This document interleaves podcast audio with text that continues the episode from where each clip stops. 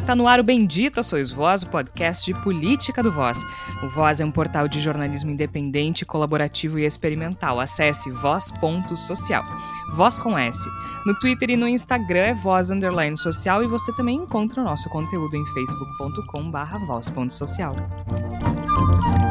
Você pode ouvir os episódios anteriores do Bendita Sois Voz no nosso site voz.social ou em outros agregadores.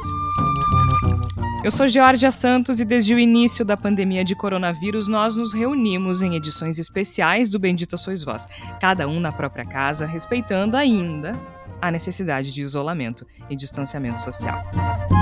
No episódio de hoje vamos falar de impeachment.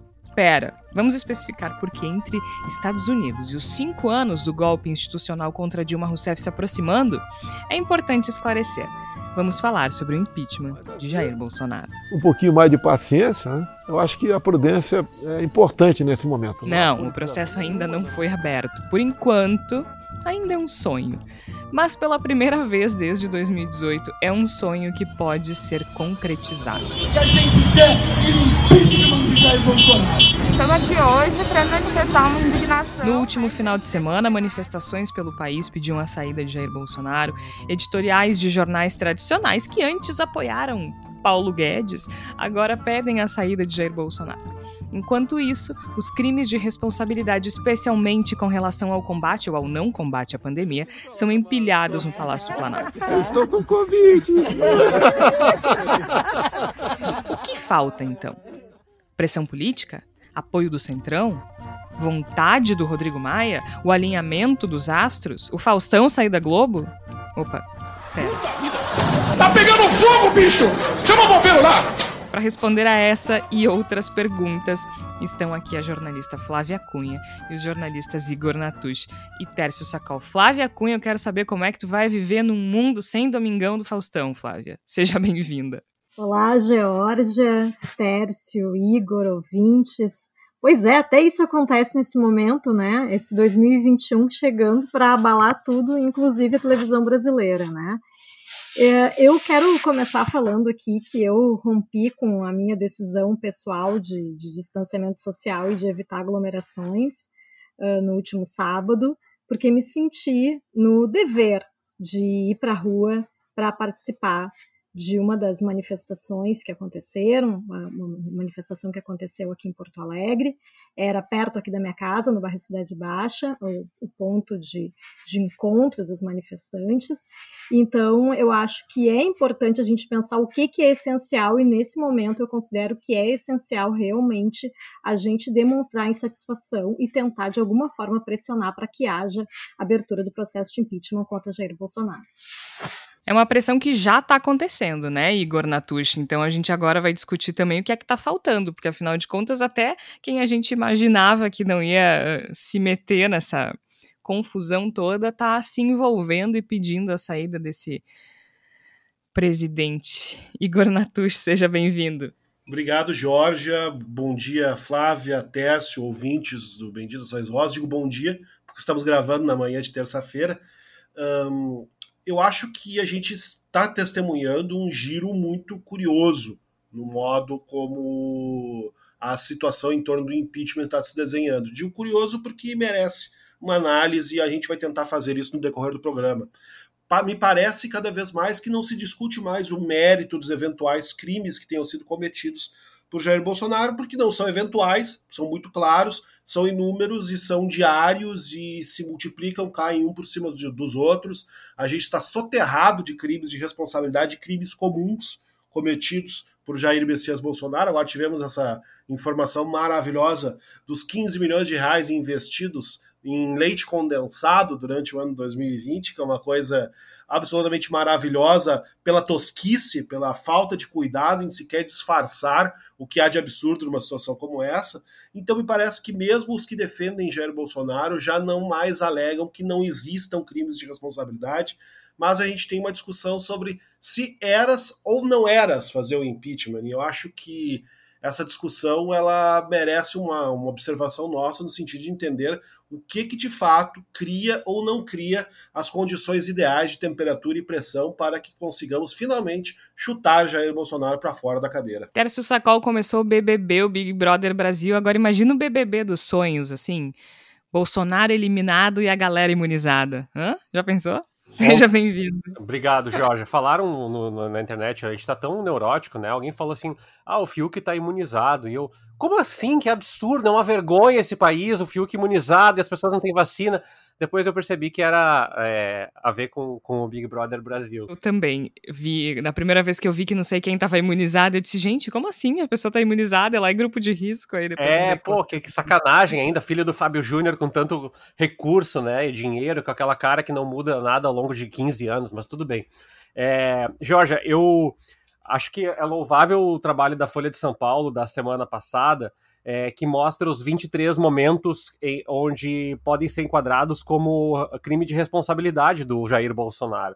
Claro que tem muitos deles que eu acho que jamais seriam, né? Nem que o presidente fosse o Sarney, a pessoa mais impopular do, do, do Brasil, Collor, né? Então eles falam lá do Golden Shower, falam lá de, de é, briga com a Venezuela. Acho que não. Agora, a interferência na Polícia Federal, o caso Marielle Franco, as, as uh, intervenções e manifestações em aderência ao golpe militar contra o STF, ameaça de decisões contra o STF, é, discriminação de órgãos de imprensa, um, a própria gestão uh, do coronavírus, uh, a acusação de fraude na eleição. E, e aí volta aquelas piadinhas de internet, diz assim, é mais um crime de responsabilidade fiscal, mais uma nota de repúdio, porque é um pouco dessa dinâmica que está acontecendo no Brasil e que a gente naturalizou. Mas não pode, não pode naturalizar, principalmente porque, é, nem digo pelo Jair Bolsonaro, que se tudo der certo cai em dois anos, mas pelo saldo civilizatório, pelo papel contratual que fica. Se nada acontecer com Jair Bolsonaro, qual é o contrato que a gente assina para próximo, os próximos ou para as próximas presidentes? Que tanto faz. O governo não é um governo. O, aliás, o Estado não é um Estado, o Estado é um governo. Então, pertence a uma pessoa, pertence a uma milícia, pertence a uma família. E não dá para deixar isso acontecer. O Rodrigo Maia dá, pelo menos, indicativos, flertando aí com a ideia que o Baleia Rossi seja um potencial eleito, de que isso, se houver pressão popular, alimentada por pessoas como a Flávia, que pôde sair à rua uh, no último final de semana, e outras milhões de pessoas à esquerda no espectro político e também à direita no espectro político, daqui a pouco a gente pode ver pelo menos um fortalecimento das mobilizações contra o governo. Vamos esperar para ver o que acontece. Pércio, aproveitando isso que tu estava dizendo agora, é, tu tu listou algumas das coisas que, enfim, poderiam ser enquadradas como crime de responsabilidade para que o presidente Jair Bolsonaro sofresse um impeachment uh, legítimo, né? Uh, e uma das coisas que tu falaste foi justamente a, a questão do combate ou não combate ao coronavírus, né? Especialmente as notícias que a gente tem recebido com relação à recusa de doses de vacinas lá atrás, né, principalmente da Pfizer. E, além disso, a gente tem um fato que me parece bastante relevante na última semana. Na verdade, ontem, né, a gente está gravando na terça-feira, dia 26 de janeiro. No dia 25, segunda-feira, o ministro do, é, do STF, Lewandowski, autorizou o inquérito da PGR sobre a conduta de Pazuello na crise sanitária do Amazonas. É, o Lewandowski determinou que o Pazuello deve ser ouvido em até cinco dias, quatro agora, mas pode escolher data e local, enfim, para analisar. No pedido, a PGR cita atrasos nas medidas e envio de remédios sem eficácia comprovada. Nós sabemos do que se trata, né? O famoso kit de prevenção do tratamento precoce, que ele é, semana passada negou, mas que nós temos mais do que dezenas de evidências indicando que o Ministério da Saúde, que o ministro da Saúde, Eduardo Pazuello, que o presidente da República, Jair Bolsonaro, incentivam e viabilizam o tal do mentiroso tratamento precoce. Né? Então, o ministro do Supremo Tribunal Federal, Ricardo Lewandowski, autorizou a abertura desse inquérito para investigar a conduta do Pazuello na crise de saúde do Amazonas, que inclusive a crise causada pela superlotação dos leitos e pelo colapso no fornecimento de oxigênio. Lembrando que ele, ele admitiu que foi avisado sobre a falta iminente de oxigênio no dia 8 de janeiro, segundo ele tomou providências. Se tivesse tomado providências, não teria acontecido o que aconteceu. Então, assim, a gente tem um indicativo do Supremo Tribunal Federal já agindo, já não, né? Agindo com relação a isso. O Rodrigo Maia, quando se referiu ao Eduardo Pazuello, foi mais incisivo, disse que cometeu crime, que é algo que, com relação ao Bolsonaro, eu ainda acho que ele pega leve, digamos assim, né? Uh, de todo modo, ele tem sido um crítico bastante uh, veemente, ele critica veementemente o presidente, mas a gente sabe que ele ultimamente tem preferido as notas de repúdio aos pedidos de impeachment que estão na gaveta do Congresso Nacional. Então, para o nosso ouvinte, explica para gente, então, qual é essa, esse último, digamos assim, crime de responsabilidade com relação ao combate à pandemia, que tem referência, que tem vinculação com o problema das vacinas, Tércio, porque eu acho que é muito importante a gente falar nisso, porque, como tu bem lembrou, existe uma série de, de, de, de, atos do presidente Jair Bolsonaro que podem ser enquadrados em crime de responsabilidade. Só que o que está acontecendo agora, com relação ao combate ao coronavírus, mostra que ele não tem preocupação nenhuma com a vida de nenhum brasileiro que não tenha o sobrenome dele, né?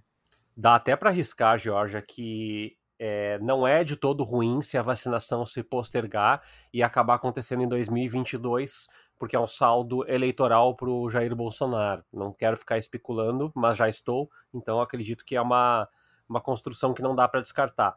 É, no caso da gestão da saúde, é mais fácil fritar o Pazuello porque é, ele é o, o, aquele boneco do posto que fica na frente, sabe? É, ele é muito frágil. E ele já fritou outros dois ministros, então um terceiro não seria um grande problema, né? Um, um não médico ainda, né? Um militar que está a serviço dele. Bom, é... primeiro um ponto que eu acho que é uma informação importante, segundo as informações que chegam de Brasília, de diferentes ordens, a, a potencialidade de um, de um impeachment nasce de uma CPI, mas se for a, a, a partir de um único caso, o caso dos, dos tubos de oxigênio é o provável é, desencadeador, porque ele é uma notória uh, omissão por parte do Pazuello e do governo federal, que soube das informações em diferentes momentos, documentado, registrado em vídeo, e não tomou nenhuma decisão. Ou seja, o governo federal, nesse caso, ele é corresponsável de forma muito crível, muito possível de ser provada, uh, das mortes que estão acontecendo por asfixia em Manaus e agora em outros estados, como Rondônia também. Mas no caso da Pfizer, que é o escândalo que veio essa semana, e eu acho importante colocar, porque esse caso da Pfizer ele é icônico do ponto de vista da desorganização. É, o, o, Igor brinca muito no Twitter. O, o Bolsonaro ele é, um, ele é, um, vagabundo, e não um vagabundo no sentido de, de agressão verbal, também pode ser, mas não é isso que a gente quer dizer. É um vagabundo no sentido de ele não gosta de trabalhar ele achou que o governo ia se concretizar, e eu lembro daquele Roda Viva que ele falou que a gestão do hospital se fazia com. Uh, não precisava aumentar um real. É, é, é, o típico discurso fácil, é falácia, é retórica burra, limitação intelectual. E aí, qual é a grande dimensão desse processo? Na Pfizer, houve uma reunião, quando tu é governo, existem entidades e entes te procurando para é, dialogar, a Pfizer ofereceu um contrato para que pudesse é, ofertar doses de vacina. Inicialmente seriam poucas, 500 mil e depois 2 milhões de doses, e mais adiante, 2 milhões de doses, e mais adiante o restante das doses, que seriam algumas dezenas de milhões. O governo colocou uma série de empecilhos, o valor, o armazenamento, a refrigeração, o isso, o aquilo, o aquilo outro, e sentou em cima da história, Georgia. Por que, que eu digo sentou em cima?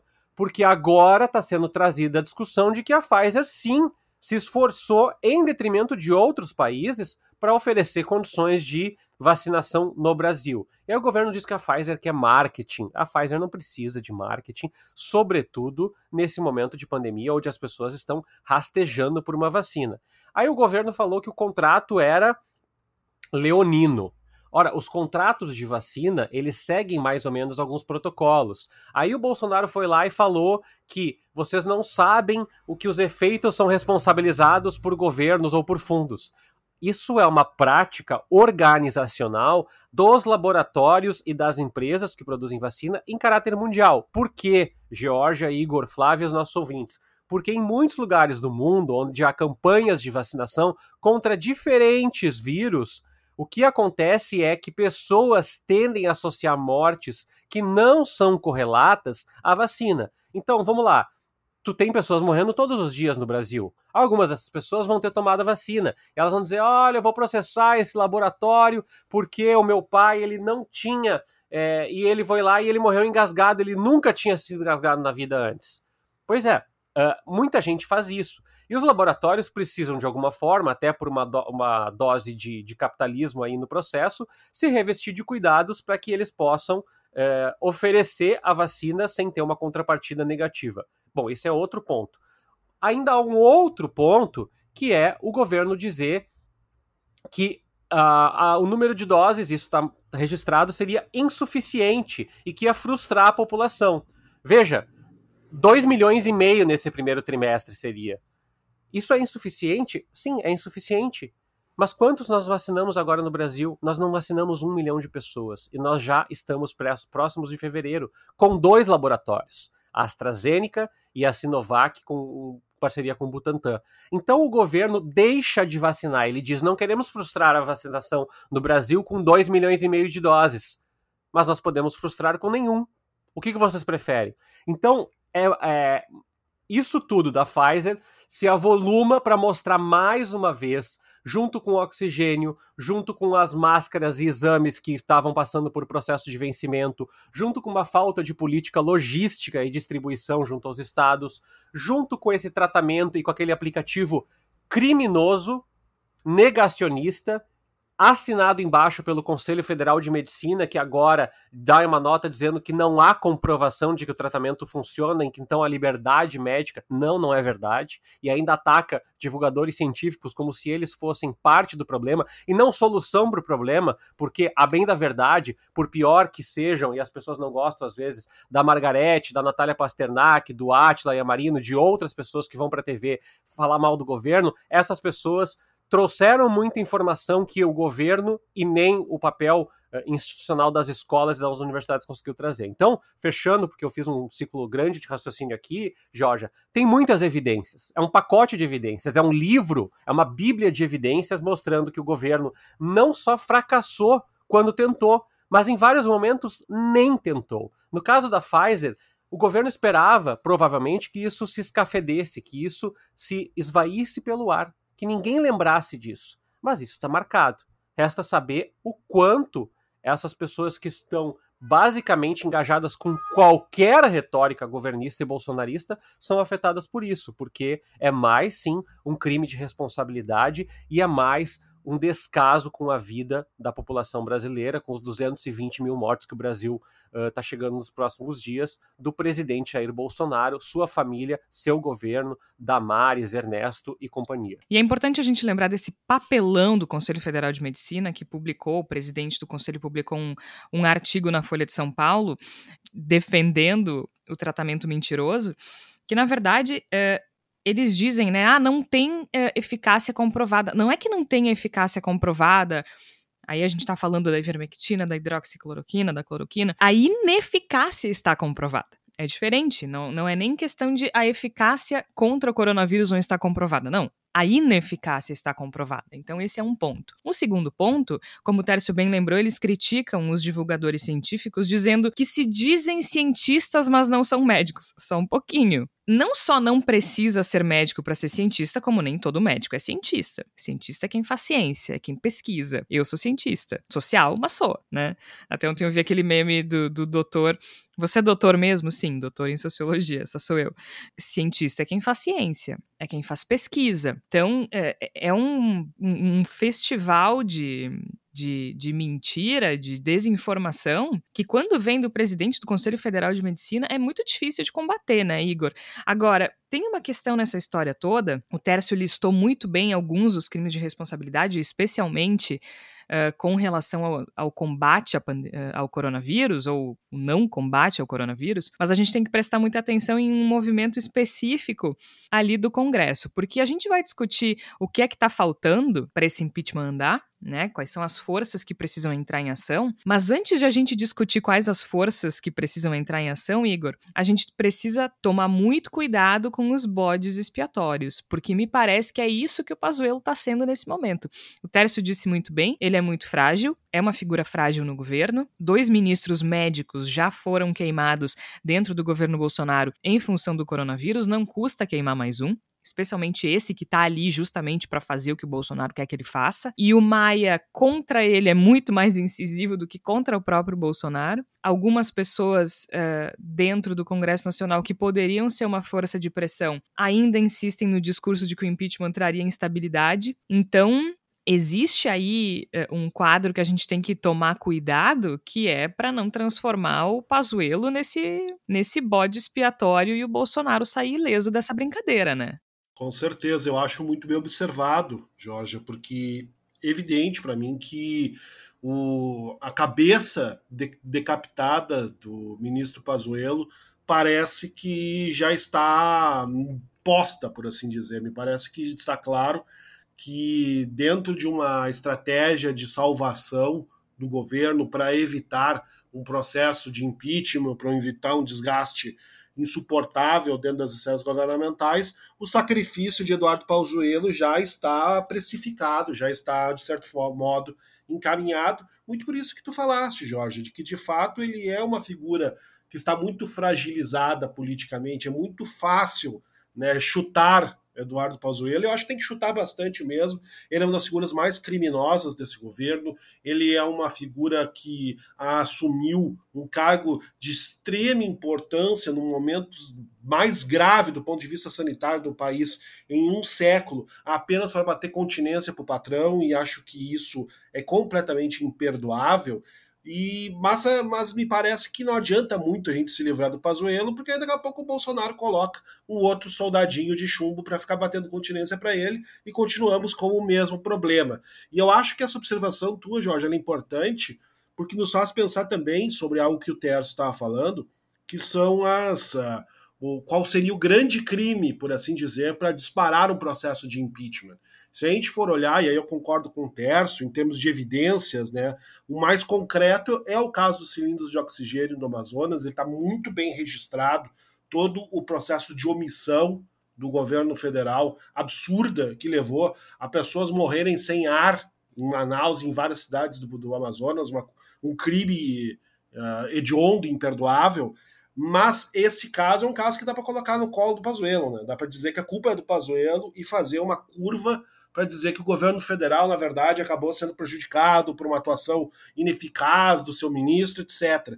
Então, a minha impressão é que o caso de agora, esse caso da, da Pfizer, talvez acabe pesando ainda mais caso o impeachment seja, seja tocado para frente, porque é uma omissão para obter vacina e a gente está numa altura do campeonato em que todo mundo mesmo quem está respirando normalmente, mesmo quem não acredita em Covid-19, mesmo quem está tomando ivermectina desde março e acha que está imune ao, ao Covid-19, quer se vacinar. Todo mundo quer se vacinar. E eu acho que acaba sendo um caso de maior mobilização emocional das pessoas, de mobilização da sociedade, e é um argumento que, nesse sentido, se torna talvez ainda mais forte no sentido de disparar um processo de impeachment mas a gente tem que estar bastante atento às movimentações que serão feitas a partir de agora do, pelo governo federal para tentar bloquear um avanço de uma situação como essas, do modo como já fez na metade do ano passado, fazendo uma, uma compra descarada do Centrão para garantir votos suficientes para se escapar do impeachment no Congresso. Me parece que nenhuma discussão nesse sentido vai avançar antes que se defina se vai ser o Lira ou o Baleia Rossi, o novo presidente, Acho que é essa a, esse é o grande fato que precisa acontecer antes da gente ter uma definição sobre a viabilidade imediata de um processo dessa natureza.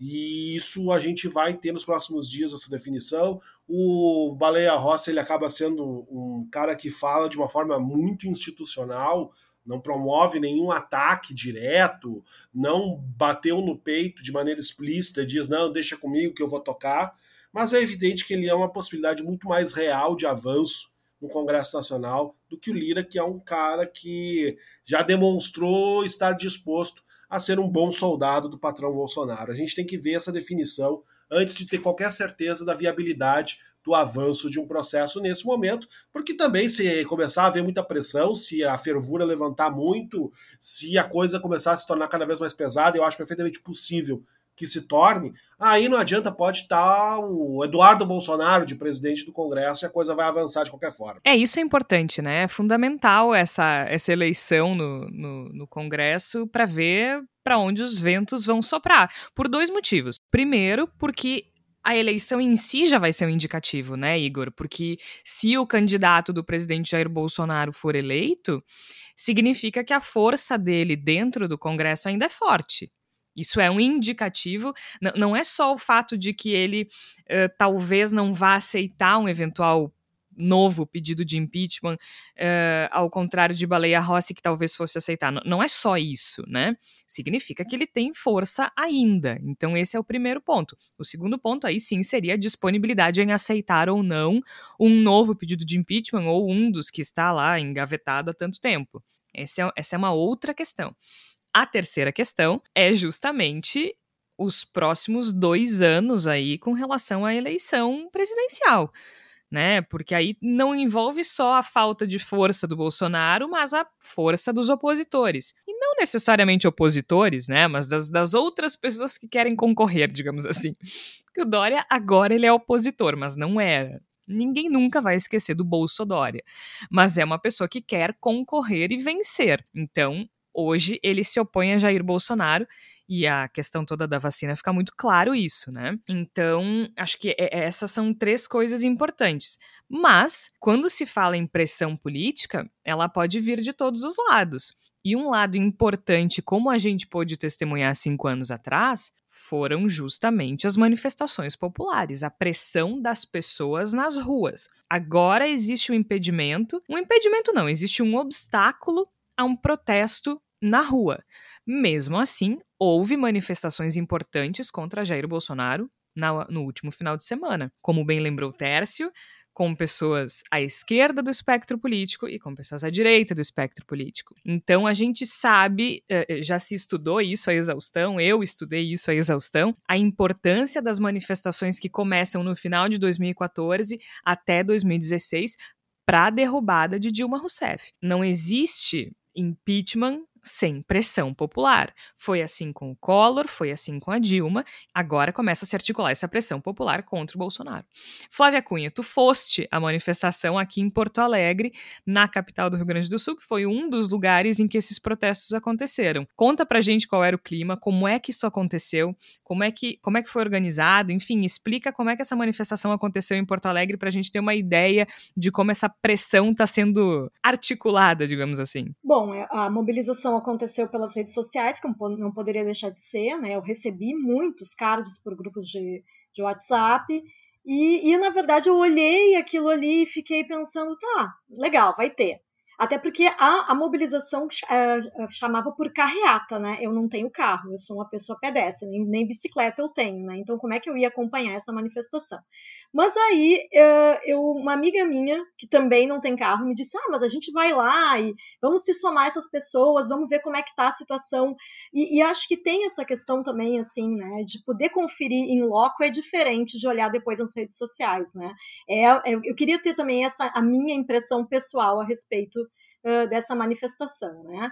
E aí até foi muito engraçado, porque eu coloquei na, na no meu perfil do, do Facebook perguntando para as pessoas se alguém iria sem, ca sem carro, e muitas pessoas comentaram assim: ah, eu se fosse tu ia de carro. Bom, mas eu não tenho carro, né? Então começa daí a questão de, de, de se esse protesto, essa manifestação nesse formato, ela é elitista ou não, que eu ouvi alguns comentários de pessoas de esquerda dizendo isso, que se, se promover apenas uma carreata seria um ato elitista, porque excluiria é, as pessoas que não têm carro né? Mas Sim, claro faz que era sentido, mas é uma, uma, é uma situação atípica também, né? É uma, é uma condição que a gente não pode aglomerar pessoas, então faz sentido que seja uma carreata também, né? Não, claro, mas foi exatamente o que eu pensei, e ao mesmo tempo eu pensei, bom, eu vou, né? Vou tentar me cuidar ao máximo, vou tentar não ficar grudada nas pessoas, e também era num lugar ao ar livre, né?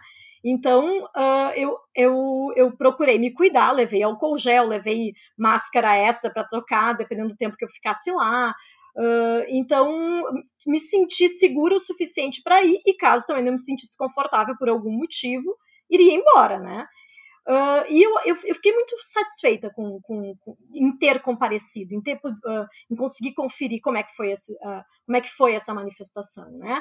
Porque eu acho que é importante dizer que, apesar de, claro, era, era uma manifestação organizada pela esquerda, então tinham pessoas com bandeiras de partidos políticos da esquerda, como já era de se esperar, mas não eram, não, não, não realmente não foi a totalidade. Eram poucas pessoas que estavam uh, com, com adesivos de partidos ou com bandeiras de partido, camisetas que seja. Não havia essa identificação uh, política partidária.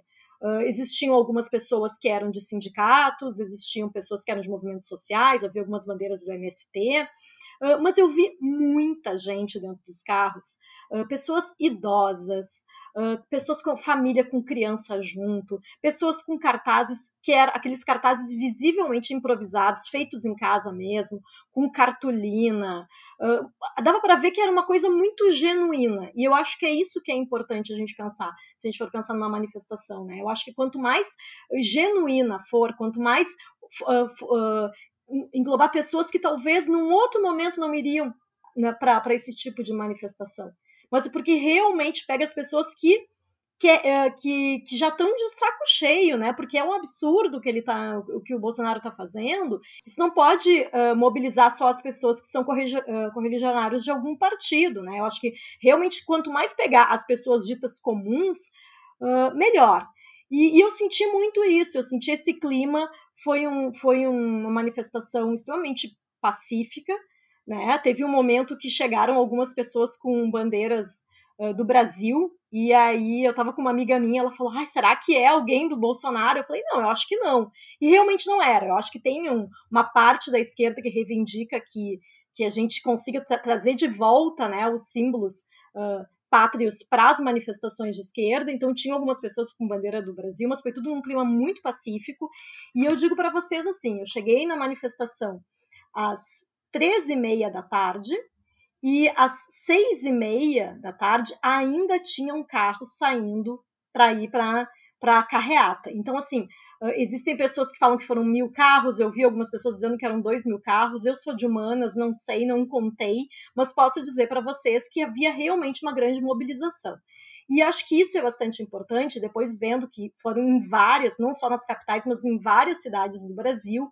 E acho que isso acaba acontecendo realmente isso, de se somar essa pressão das ruas para que haja esse clima dentro do Congresso para abertura do processo de impeachment. Tércio, esse é um ponto de pressão importante, né? As ruas, as manifestações. Agora, um outro que me parece bem importante é justamente uh, os grandes veículos da mídia tradicional. A gente sabe que hoje o cenário midiático ele é completamente diferente do que era em 1992 e também já é muito diferente do que era em 2016, 14, 15 e 16.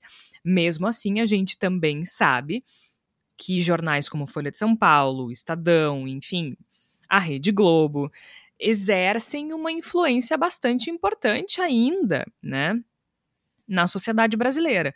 E essas foram emissoras que se se não se omitiram na eleição de 2018, apoiaram Jair Bolsonaro no segundo turno. Hoje, elas pedem a saída de Jair Bolsonaro. A, a Globo, com editoriais fortes do William Bonner. Uh, o Estado de São Paulo e a Folha de São Paulo nos editoriais pedindo explicitamente a saída de Jair Bolsonaro. Acho que esse é um outro ponto de pressão importante e acho que não só um ponto de pressão, mas também um indicativo forte, né? Pois é, Georgia. É, é muito complicado a gente fazer análise do impeachment agora, porque, notadamente, a gente fala do impeachment da Dilma, mas o impeachment da Dilma foi um golpe. É, e eu não falo, ah, foi golpe porque eu não gosto. Foi golpe porque, se nós formos entrar na ideia de pedalada fiscal ser golpe, não sobram muitos governadores, muitos prefeitos, nem muitos presidentes na história do país. Então, esse é o meu ponto, né? Agora, a minha sensação, de novo, é que o Bolsonaro ele tem uma arma a favor dele. Na realidade, ele tem várias armas, né? Uh, dizem alguns bastidores, colunas de bastidores políticos e alguns repórteres de Brasília que eu acompanho, que uh, o Bolsonaro, ele, ao contrário desse Bolsonaro paz e amor que está indo para vitrine, na realidade ele é o médico e o monstro, né? E ele é o monstro. Ele está fortalecendo, redobrando a aposta no conservadorismo, no enfrentamento, na xenofobia, no ódio, e isso se configura a partir principalmente das mobilizações para. Vou dar só um. A gente vai discutir isso mais em outros programas, uh, Georgia e, e Igor e Flávia, mas a questão dos, uh, do projeto de reforma das polícias. Esse projeto de reforma das polícias tem um objetivo muito claro. Primeiro, descriminalizar a matança, especialmente de pessoas pobres e negras no Brasil. Segundo, ganhar uma base de apoio. Para quem não sabe, Hugo Chaves, que é odiado pela direita brasileira, ele só se perpetuou no poder e perpetuou Nicolás Maduro no poder a partir de um grande maciço apoio das Forças Armadas. E um dos projetos que o Bolsonaro quer, justamente, é dar status hierárquico, em síntese, né, para as forças, as polícias militares, uh, equivalente a, a, ao que existe no Exército. Isso é muito perigoso. Então o Bolsonaro está redobrando essa aposta. Por quê? Porque ele já sentiu, e aquele discurso de se Deus quiser, eu vou ficar até no governo, de que há um clima, há uma evidência, há manifestações, há gritos contra ele em toda instância. Agora, claramente, a gente precisa deixar muito claro isso também, não há. É, não há mesmo, o mesmo clima no Congresso. E, e isso está constituído. Ah, mas o Congresso não vai na contramão do país não só vai como foi. O Temer tinha uma popularidade é, pífia, muito inferior à do Bolsonaro, e o Congresso nem cogitou o impeachment do Michel Temer. Então, eu acho só que é bom ponderar nesse aspecto, porque sendo Arthur Lira ou Baleia Rossi, e o Baleia Rossi é um dos interlocutores, inclusive, do impeachment da Dilma Rousseff, é, a gente não tem muita evidência de que o Congresso vai a partir da pressão popular, desde que é, é, daqui a pouco esse Congresso seja comprado com cargos e de que tenha um toma lá da cá muito bem costurado, porque afinal de contas Bolsonaro, a verdade é essa, né, Jorge? Ele representa uma parte substancial do Congresso com seus preconceitos, seus ódios e tudo o que ele faz no governo é uma manifestação muito forte de uma parcela expressiva da população e também da Câmara. Agora, Igor, a gente falou de dois pontos de pressão, o Tércio levantou questões interessantes, mas assim, o que está faltando, na tua opinião? Assim, qual é aquele, aquela, aquela última barreira que precisa ser derrubada para isso se tornar realidade, deixar de ser um sonho lindo, lindo, é. mas ainda um sonho, não é mesmo? Essa é a pergunta de 15 milhões de reais, para usar o valor do, do, leite condensado consumido pelo Jair Bolsonaro e seus asseclas durante o ano de 2020. A minha impressão é que falta, e isso é uma minha impressão absolutamente pessoal, né? Acho que qual, qualquer um, inclusive as outras pessoas da bancada, podem discordar, mas me parece que falta, acima de tudo, um sinal positivo das grandes forças econômicas. Me parece que num momento em que houver uma sinalização no sentido de que não podemos mais perder tanto dinheiro com Jair Bolsonaro, aí a, o, o eco das ruas chega no Congresso Nacional, aí essa alegação de que não existe clima político muda, o clima político começa a surgir. Me parece que, como em tudo, é a economia que vai decidir se, se o clima vai, vai existir, se a, a política vai querer derrubar Bolsonaro ou não. E nisso, Jair Bolsonaro tem muito com o que se preocupar. Né? Eu acho que nesse momento o Brasil patina numa, numa situação econômica da qual não consegue se recuperar. A gente não vê nenhuma perspectiva no de sentido de proteção econômica das pequenas empresas, dos pequenos negócios. Muito pelo contrário, a política desde o início da pandemia foi vamos abrir e vocês que corram atrás do seu dinheiro. E eu acho que mesmo isso está dando bastante errado e está ficando muito claro para muita gente que essa estratégia não funciona. Eu acho que, acima de tudo, é isso. Porque os crimes já existem, são inúmeros, são incontáveis. A gente passaria 10 programas tentando contá-los. Já existem em grande quantidade. A gente já tem uh, todas as circunstâncias necessárias, há uma pressão crescente por parte da mídia no, nesse sentido. As pessoas começaram a ir para a rua, e aí, é um, e aí é uma questão de um ponto encorajar o outro. Né? Na medida em que um acontece, o outro se encoraja, a partir daí a gente tem uma panela, o editorial do jornal fica mais pesado, e a partir daí o Maia fala um pouco mais grosso, e, as, e vai se criando uma bola de neve. Falta, acredito eu, que as forças econômicas por trás da política brasileira resolvam dar esse empurrão e dizer chega, não aguento mais perder dinheiro, perder negócios por causa de Jair Bolsonaro. Tomara, né? Enquanto isso, a gente vai fazendo a nossa parte por aqui, pressionando com jornalismo de qualidade, mostrando para as pessoas. Uh, uh, os absurdos e os crimes de responsabilidade desse governo, levando informação e tentando exaustivamente combater a desinformação, que também é muito muito, muito, muito consequência desse governo. Né? Esse governo é, se alimenta da desinformação, ele se alimenta da mentira, ele se alimenta desse tipo de coisa. Então a gente por aqui também vai fazendo a nossa parte, pressionando para que ele seja responsabilizado pelos crimes de responsabilidade, especialmente com relação à pandemia do novo coronavírus, porque fica cada dia mais claro que ele está nem aí, com o perdão da expressão, os nossos queridos ouvintes, ele está cagando pra gente. E, assim, o preço que se está pagando pela irresponsabilidade desse homem é alto demais. Ninguém pode bancar isso, né? Então, de nossa parte, fica aqui essa pressão que a gente vem fazendo desde sempre, né? A gente prometeu que faria quando ele foi eleito e a gente está cumprindo a nossa promessa nos últimos dois anos. Chegou então o momento da palavra da salvação, Tércio Sacol, o que é que tu tens pra gente nesta semana? A gente está sempre criticando o jornalismo e tem que elogiar quando ele tem que ser elogiado, e eu queria elogiar uma matéria que me sensibilizou, me tocou, e é, é, assim, eu parei fiquei pensando, eu acho que quando o jornalista faz pensar, ele dá certo, né? É uma reportagem do Alteb chamado, chamada Nas Entranhas, Uh, é uma reportagem assinada pelo Felipe Pereira e ela fala sobre as pessoas que não moram embaixo, mas dentro de buracos de pontes e viadutos, especialmente em São Paulo. E conta a história dessas pessoas com imagens, são imagens fortes. E eu me emocionei, eu me emociono falando dessa reportagem também, porque uh, essas pessoas elas estão completamente à margem, né, Georgia? À margem de tudo à margem das discussões, à margem da sociedade, à margem do governo. E a gente não pode admitir que um país vai dar certo se tiver a gente à margem.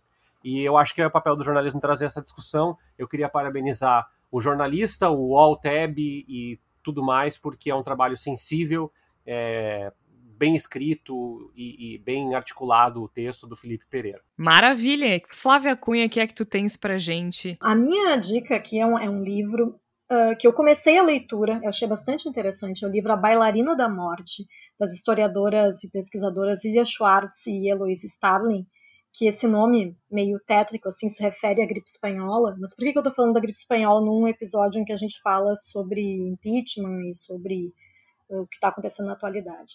É porque nesse livro elas também falam que houve uma politização, uma politização da condução da gripe espanhola no Brasil, mas falaram que com o tempo, quando se percebeu que a situação era muito crítica, os políticos da época se deram conta de que não importava se a, a condução das medidas que, que, que, pregavam, por exemplo, a questão do uso de máscara ou distanciamento social, que na época se usava outro termo, mas enfim, era isso, era as pessoas ficarem em casa, não importava se isso afetava a economia ou a moral da população, que é o que eles argumentavam na época, né, que as pessoas ficariam tristes pelo fato de estar falando sobre a gravidade de uma, de uma doença como foi a gripe espanhola. Naquele momento da política brasileira, há mais de 100 anos, os políticos, quando se deram conta da gravidade, eles começaram a seguir a ciência. E é isso que esse governo do Jair Bolsonaro não faz. Ele ignora a ciência em prol desse governo realmente dessa necropolítica. Então, acho que essa dica de leitura aí que eu deixo para a gente tentar ver como a gente precisa realmente conhecer mais história do Brasil para não repetir os mesmos erros no futuro. É a Bailarina da Morte, então, a, da editora Companhia das Letras. Maravilha, então sigamos a ciência. De minha parte, eu vou recomendar uma série que é de 2019, mas acho que a gente precisa assistir. Eu assisti há pouco, que se chama Years and Years, é uma série da HBO, anos e anos. Ela começa em 2019 e aí vai avançando no tempo 15 anos. Eu não vou dar spoiler, mas eu acho que é bastante importante para a gente refletir sobre algumas coisas e sobre como a gente conduz a nossa vida em sociedade, a nossa vida política, os motivos pelos quais a gente vota em quem a gente vota. Então fica aí a sugestão de Years and Years. A gente vai ficando por aqui. O Bendito a Sois Voz é publicado sempre às quartas-feiras, às 5 horas da tarde. Eu sou Georgia Santos, participaram a Flávia Cunha, o Igor Natucci e o Tércio Sacol. Até lá!